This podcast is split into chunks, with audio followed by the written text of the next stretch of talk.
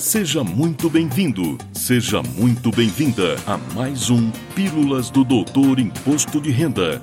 Dicas, orientações, notícias, informações úteis e conhecimento na dose certa. Com vocês, o professor Walter Kopp. Olá, vamos falar de imposto de renda. E hoje falo das operações da Receita Federal voltadas para a pessoa física.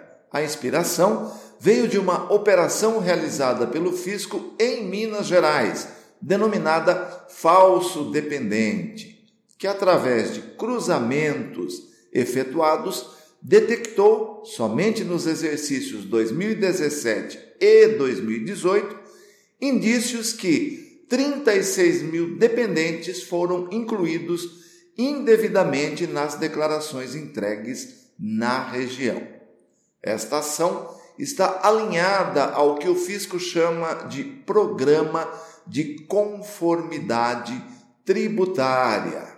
A iniciativa, baseada em boas práticas, inclusive de outras administrações tributárias mundo afora, começou a ser trabalhada lá em 2018, voltada para as empresas, para as pessoas jurídicas. Através de consulta pública, o fisco buscou coletar sugestões do contribuinte para implementar o programa. De uma forma simplificada, a ideia é uma abordagem mais próxima do contribuinte, oferecendo melhores condições para o correto cumprimento das obrigações tributárias, através de orientação e facilidade para regularização de eventuais pendências. Trazendo para a pessoa física é um foco ainda mais consistente na autorregularização, o que já existe há algum tempo para o contribuinte do imposto de renda. O precursor no imposto de renda da pessoa física foi o projeto Cartas, também originado em Minas Gerais. Funciona assim: a partir de cruzamentos diversos para detecção das pendências, os contribuintes recebem uma carta da Receita Federal com todas as orientações para que tome a iniciativa de se autorregularizar. Essas cartas tecnicamente não tem o efeito de uma intimação ou de uma notificação, ou seja, o contribuinte não perde a chamada espontaneidade e por isso consegue retificar e corrigir o erro, se for o caso. Se desta retificadora surgir algum imposto adicional, o pagamento se dará com multa de mora que tem a alíquota máxima de 20%, enquanto a multa de ofício, que é quando o fisco toma a iniciativa do lançamento de eventual diferença, vai de 75 a 225% sobre o imposto apurado. A operação falso dependente é um exemplo dessa mudança de postura do fisco alinhada ao programa de conformidade tributária, que dá ao contribuinte a oportunidade de resolver o problema, mesmo o fisco tendo elementos para glosar e até lançar eventual imposto apurado. Assim, na própria carta, além das orientações, é dado um prazo para que seja feita a regularização. Passado esse prazo, a Receita Federal vai intimar ou efetuar o lançamento, e aí o contribuinte perde a espontaneidade. E da minha parte, volto a reforçar o que tenho sempre defendido em treinamentos, palestras, publicações em redes sociais, artigos e, claro, aqui em nosso podcast.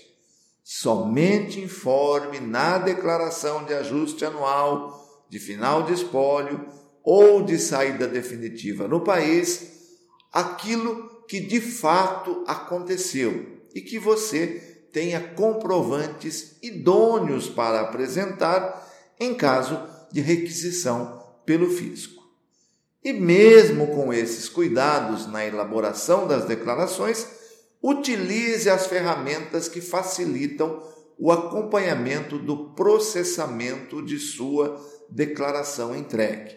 O fisco pode, você sabe, em até cinco anos, revisar os dados informados e lançar eventual diferença detectada, sempre que alguma informação nova seja entregue por terceiros ou pelo próprio declarante ou em qualquer tempo por um reprocessamento.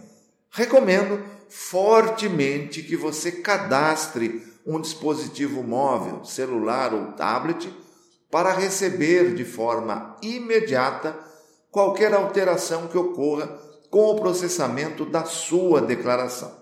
O procedimento é muito simples, basta ter um código de acesso ou mesmo a conta GovBR, que é uma nova forma de acesso, ou ainda um certificado digital, acessar o Centro Virtual de Atendimento ao Contribuinte, o ECAC, cadastrar seu aparelho e ficar atento às notificações. Se você é profissional da área, existem ferramentas automatizadas que fazem essa verificação para todos os seus clientes.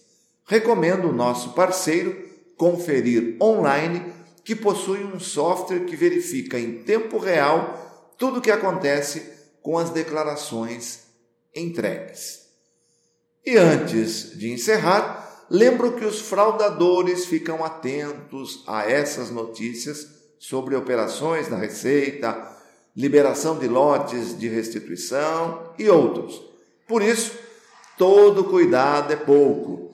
Ao receber qualquer comunicado, certifique-se de que realmente é do fisco e jamais clique em link enviados por qualquer meio.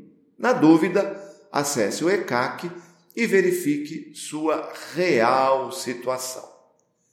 E por hoje é só. Ficamos por aqui. Antes, recomendo que se inscreva em nosso canal no YouTube e siga nossas redes sociais, onde semanalmente publicamos conteúdos úteis e interessantes.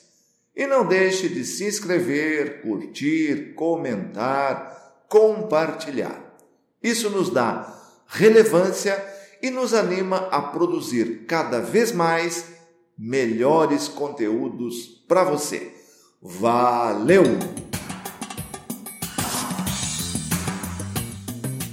Na próxima semana tem mais Pílulas do Doutor Imposto de Renda.